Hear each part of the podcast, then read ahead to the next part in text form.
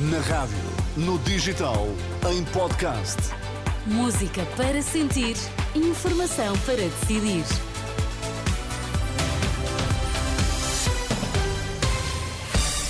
Vai conhecer os títulos em destaque nesta edição da meia-noite. Benfica e Porto terminam o ano com vitórias caseiras e põem pressão no Sporting, que joga este sábado. A Procuradoria-Geral da República abriu um inquérito de eventuais benefícios fiscais atribuídos à casa de Luís Montenegro. O Benfica venceu esta noite o Famalicão por 3-0 no Estádio da Luz, só para o topo da tabela à condição e fica à espera do resultado este sábado, com o Sporting a jogar em Portimão. Os encornados quase se deixaram empatar, mas conseguiram garantir a vitória através de contra-ataques eficazes, como reconhece o treinador Roger Schmidt. Acho que controlámos bem o jogo. Marcámos um 0 e podíamos ter resolvido depois, mas falhámos um segundo. Depois tivemos 15 minutos difíceis, tivemos de defender e decidimos o jogo em boas transições. Foi uma vitória merecida devido a trabalho árduo. O Benfica venceu na luz, logo a seguir o Porto venceu em casa o Chaves, último da tabela com alguma dificuldade, ainda assim uma vitória por um zero que foi o mais importante para Sérgio Conceição. Não é fácil, as equipas organizam-se bem defensivamente, têm jogadores que no momento da transição uh, são fortes, qualquer equipa do, nosso campeonato, uh, e é preciso ser, ser equilibrado naquele que é o nosso atacar a baliza do adversário e defender a nossa. Depois, no fim, com um futebol espetáculo, com mais gols e sair daqui com empate, acho que ninguém gostaria porque nós estamos habituados a ganhar. O Sporting pode recuperar a liderança isolada da tabela se vencer o jogo deste sábado fora contra o Portimonense, partida marcada para as oito e meia da noite, com relato aqui na Renascença. Antes, às seis da tarde, o Casa Pia recebe o Sporting de Braga. A Procuradoria-Geral da República abriu um inquérito a eventuais benefícios fiscais hum, atribuídos à casa que Luís Montenegro tem em Espinho, informação confirmada à Renascença pelo gabinete de Lucília Gago. Em causa está a alegada concessão indevida pela Câmara do Espinho da taxa de IVA reduzida à habitação do atual líder do PSD. O inquérito foi aberto na sequência de uma denúncia anónima e ainda não tem arguídos constituídos. Luís Montenegro já reagiu numa nota enviada à Renascença, diz desconhecer a denúncia, mas que se se tratar de questões fiscais sobre a casa que tem em Espinho, é uma excelente oportunidade para encerrar de vez o assunto, diz o líder do PSD. Montenegro garante que não teve tratamento diferente de qualquer outro cidadão na mesma situação e que não se vai deixar condicionar por este caso. O livro está disponível para fazer parte da solução de governo se a esquerda vencer as legislativas de março, mas diz que é preciso que se aprenda com os erros da chamada geringonça. Em entrevista às Notícias, Rui Tavares disse esta noite que a posição do livro é clara. Nós dizemos claramente, se houver uma maioria de esquerda pela qual lutaremos no próximo dia 10 de março, nós faremos parte da solução, porque somos parte do progressismo e da ecologia. Se houver uma maioria de direita, seremos parte da oposição, porque a oposição é também um lugar digno.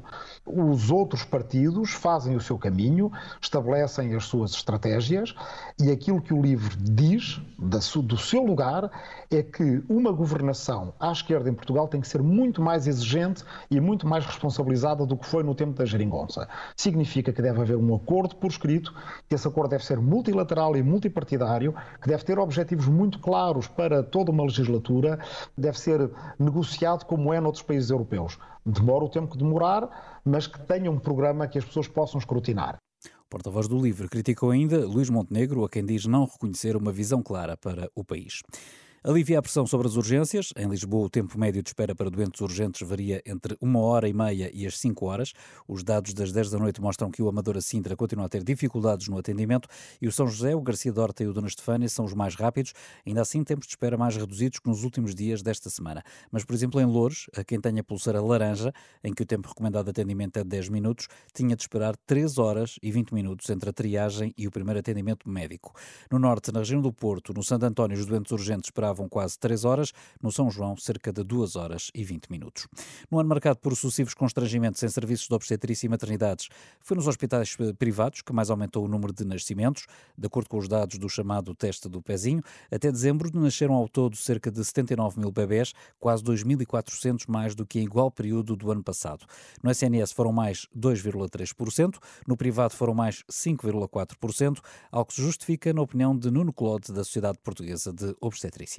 Já se conhecia que havia muitas grávidas que estavam a deixar de ter bebês no Serviço Nacional de Saúde e estavam a pretender ter os, os partos eh, em regime privado porque se sentiam mais tranquilas, estavam menos sujeitas a esta, a esta vida de inesperada de maternidade está aberta ou está fechada e quem assiste a grávidas sabe que isto é uma realidade que elas reportam e que toleram mal.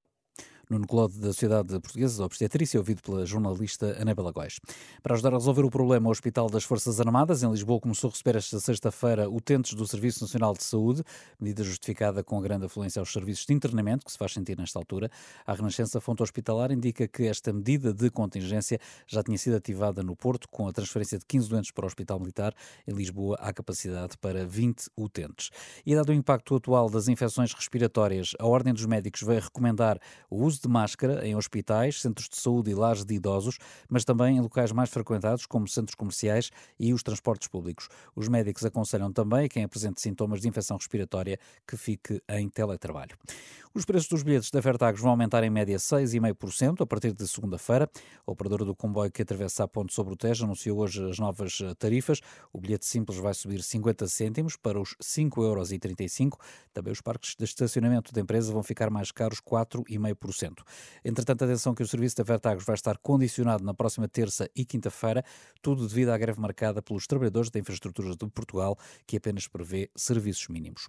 No preço dos combustíveis, o novo ano vai começar com tendências mistas, de acordo com fontes do mercado citadas pela SIC. Na próxima semana, o preço do litro do gasóleo deve descer cerca de 3 cêntimos, já o litro de gasolina deve aumentar meio cêntimo. Se há setor que não deverá sentir crise é o do vinho, porque a produção vinícola aumentou 10% na campanha 2023-2024, com destaque para as regiões dos Açores, Lisboa, Bairrada e Trás-os-Montes, onde chegou a haver crescimentos na ordem dos 20%. Mas nem tudo foram boas notícias. As regiões do vinhos, dos vinhos verdes e da beira interior, essas tiveram quebras de produção de 8%. Os dados foram avançados pelo Instituto da Vinha e do Vinho e o aumento da produção é explicado pela reduzida ação das pragas e doenças e as novas plantações eh, de vinha. A noite de passagem de ano em Lisboa vai continuar, vai contar com reforços nos transportes públicos. O metro vai circular até às 3 da madrugada. Os comboios na linha de Cascais funcionam até às 4 e na linha de Sintra até às 5 da manhã. Já Transtejo conta com reforço até às 6 da manhã do dia 1.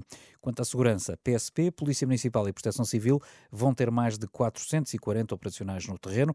A festa de fim de ano no Terreiro do Passo conta com um espetáculo de fogo de artifício com duração de 13 minutos e com a presença da banda Os 4 e meia.